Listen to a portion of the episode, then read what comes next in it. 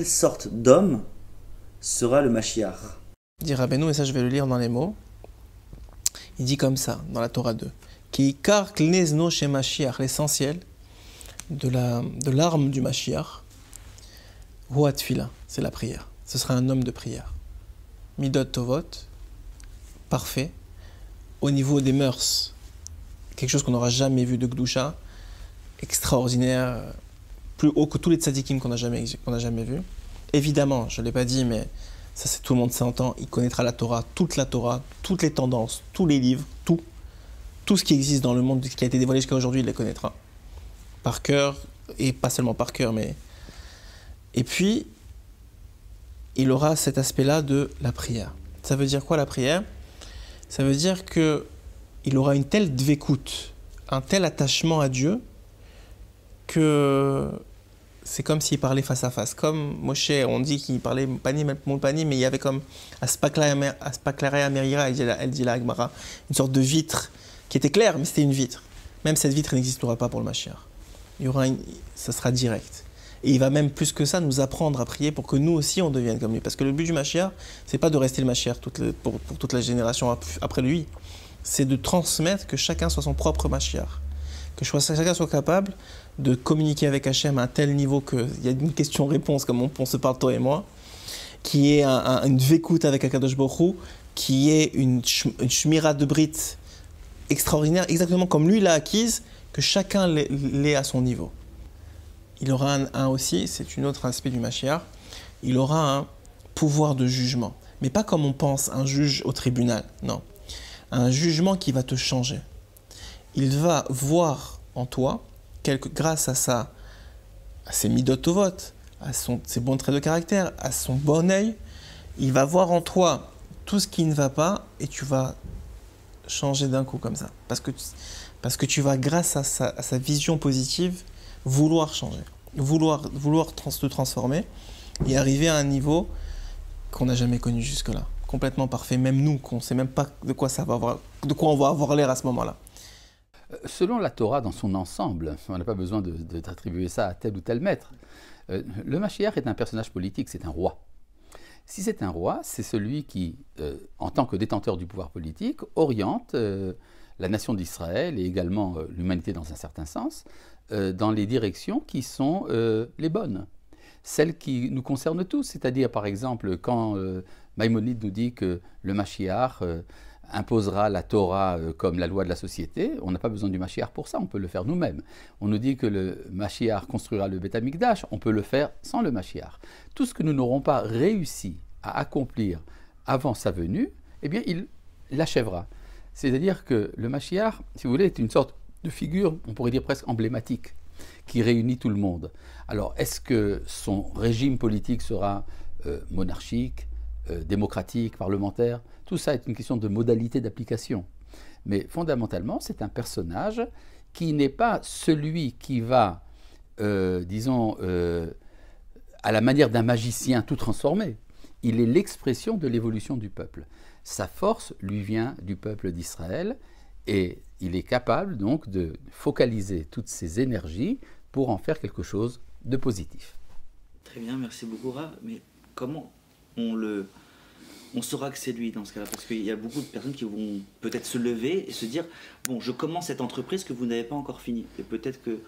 Euh, il y a des caractéristiques qui bah, le, critère est très simple, Maïmonide le dit, c'est la réussite. si quelqu'un a réussi à faire toute la liste, à réaliser toute la liste des, enjeux du Mashiach, eh bien il est le Mashiach, tout simplement. Euh, si vous avez donc un, dirigeant de la maison de David et qui est capable de fonder une dynastie qui va transformer euh, le monde de telle manière que finalement la connaissance de Dieu sera répandue dans le monde, que le Beth sera reconstruit, que tous les enfants d'Israël seront rassemblés et tout, ce que ça implique, eh bien, donc vous avez le Mashiach. C'est-à-dire, euh, ces prétentions comme quoi quelqu'un affirme je suis le Mashiach, finalement, c'est une vanité. Il faut simplement réussir. Si ça marche, ça marche. Très bien. Merci beaucoup, Ram. Alors la réponse, elle est explicite dans le Rambam. Rambam, c'est Maïmonide, c'est le possèque, le décisionnaire le plus important.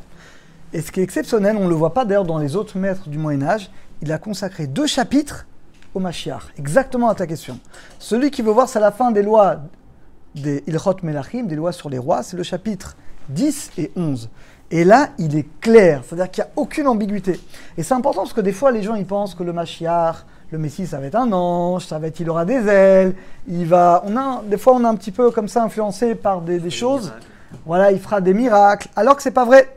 Il fera des miracles, mais les miracles qu'il fera seront cachés dans la nature. Dit le Rambam, il est très clair. Il y a trois signes, trois choses que le Mashiach doit faire. Et tant qu'il n'a pas fait ces trois choses, il n'est pas encore explicite comme étant, il n'est pas dévoilé comme étant le Mashiach. Je vous lis, c'est le 11e chapitre. Alors d'abord, qu'est-ce qu'il doit faire?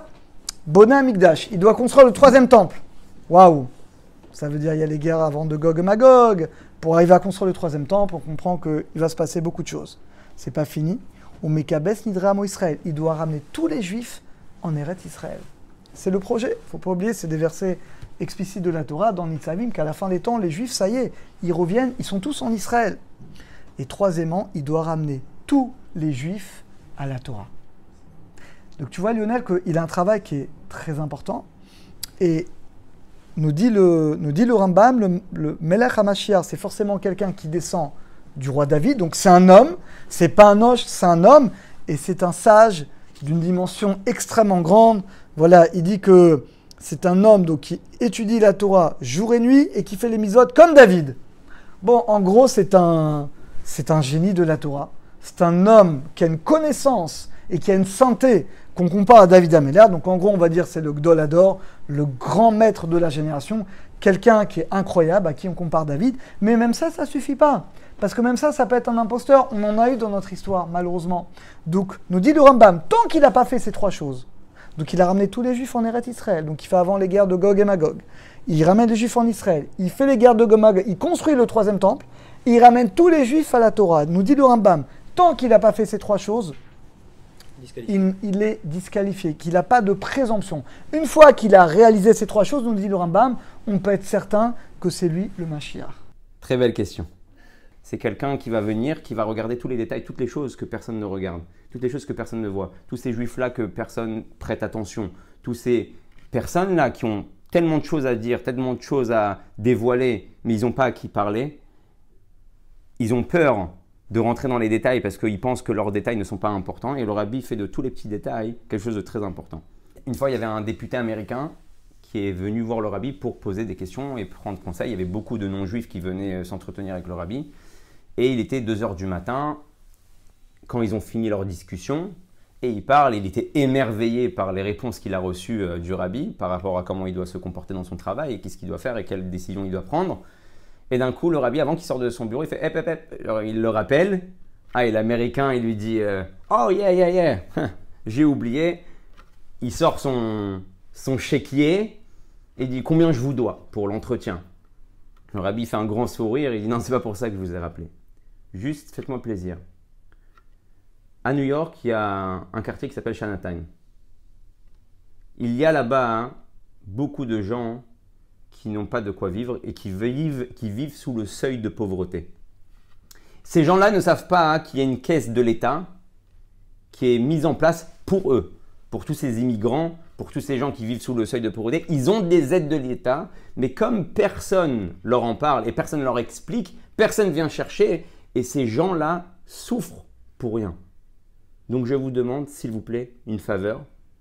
Mettez des panneaux, mettez des annonces publicitaires dans leur quartier, expliquez-leur qu'ils ont des droits, qu'ils leur reviennent et qu'ils doivent aller chercher cet argent-là qu'ils ont besoin pour vivre avec leurs femmes et leurs enfants. Ce nom, ce nom juif-là, il est sorti, il l'est témoigné, il a fait une vidéo où il témoigne, il dit j'étais stupéfait. C'est la première fois que j'ai vu quelqu'un qui ne pense pas à sa communauté, qui ne pense pas à son peuple, qui pense au monde. En réalité, si on attend un Mashiach pour soi, il viendra jamais. Si on attend un Mashiach que pour l'homme Israël, c'est pas le Mashiach que tu recevras. Le Mashiach, en réalité, il est là, hein, Malchut Shindalet Yud dans le monde. Il est là pour en réalité être le Messie, être la lumière, pas que d'un peuple, pas que d'un choug, pas que d'une tendance. Il est là pour être le Mashiach d'une manière universelle. Et pour moi, c'est ça la personnalité de Mashiach. quelqu'un qui est capable de rentrer dans les moindres détails de ce monde-là et pour les gens. Et en plus de ça, hein, il ne le fait pas d'une manière particulière à quelque chose qui le concerne, il le fait d'une manière euh, générale, globale, pour que l'univers entier reconnaisse Akadosh Baruch. Effectivement, les quatre euh, réponses de ces quatre tendances sont toutes exactes. Dans tous les sens du terme, on y trouve un homme euh, pieux, un homme qui représente la, perfection du roi David, la Torah de Moshe Rabbeinu et en même temps la sagesse du roi Salomon. On y retrouve aussi un homme politique, un homme qui sait gérer tous les problèmes de la vie. Le Mashiach n'est pas n'importe qui.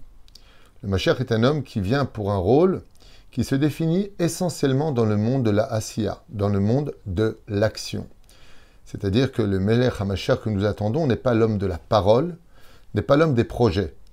Il vient réaliser tous les projets préécrits par nos Chachamim, comme le stipule la Torah. Il y a plusieurs choses que vient faire le Melech HaMashiach, le Messie qu'on attend tellement.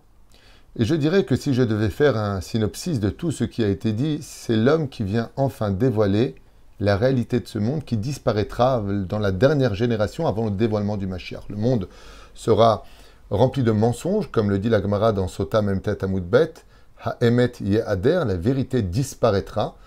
Et pourquoi elle disparaîtra? Parce qu'un de ses rôles, justement, c'est de la redévoiler dans ce monde et de faire comprendre à toute l'humanité, et non pas, comme ça a été très sagement dit avant, euh, au peuple d'Israël. Le Mashiach, ce n'est pas que le Messie d'Israël, c'est le Messie universel qui parle le langage de tous les cœurs, tous les cœurs, pas du peuple d'Israël simplement, mais de l'humanité, et qui vient dévoiler pour chacun de nous le rôle à accomplir.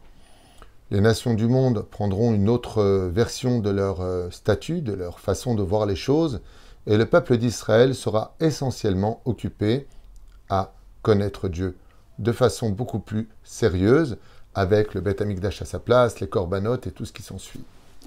Seulement, quand on s'adresse au Mashiach, il faut retenir aussi qu'il y a plusieurs Mashiach.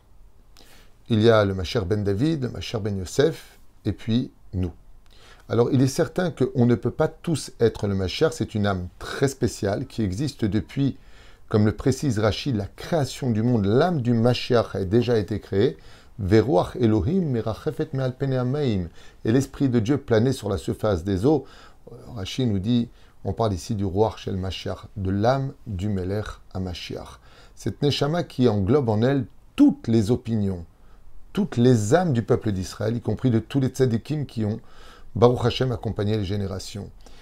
Il y a aussi ce Mashiach spécial qui peut être de façon potentielle chacun de nous.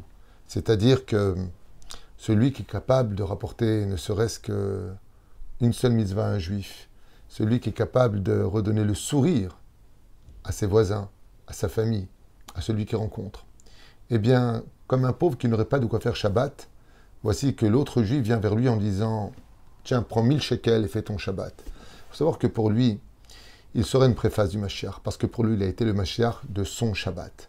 Tout comme un non-juif qui serait pas bien, qui aurait besoin d'aide ou d'un conseil, qui pourrait peut-être l'aider à remonter. Et voilà qu'un juif va lui donner cette solution.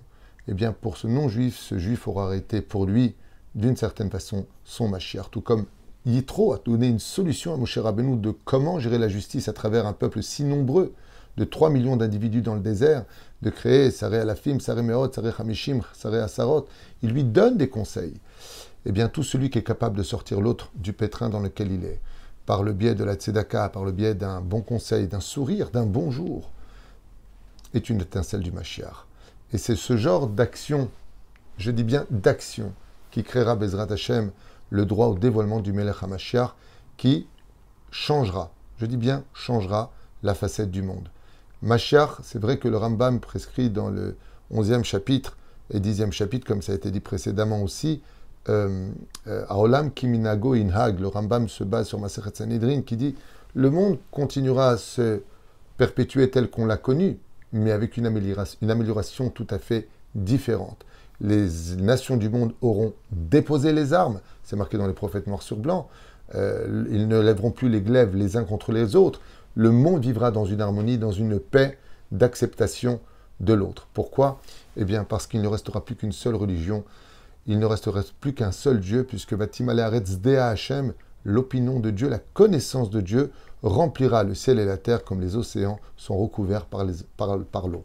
Ainsi donc, le Melech HaMashiach, c'est le plus grand tournant de l'histoire de l'humanité, avec un seul Dieu pour toute l'humanité et Israël de façon légitime et respectée aux yeux des nations du monde. Et tout ça ne tient que sur un seul homme, parce que Akadosh Baruch n'attend que d'une seule chose de nous, une seule chose de nous, c'est qu'on agisse en conséquence aussi bien à l'échelle individuelle, dans notre famille, à l'échelle nationale, au sein de notre peuple, et à l'échelle universelle vis-à-vis des nations du monde. Le Machar, c'est celui qui remplit tous ces rôles.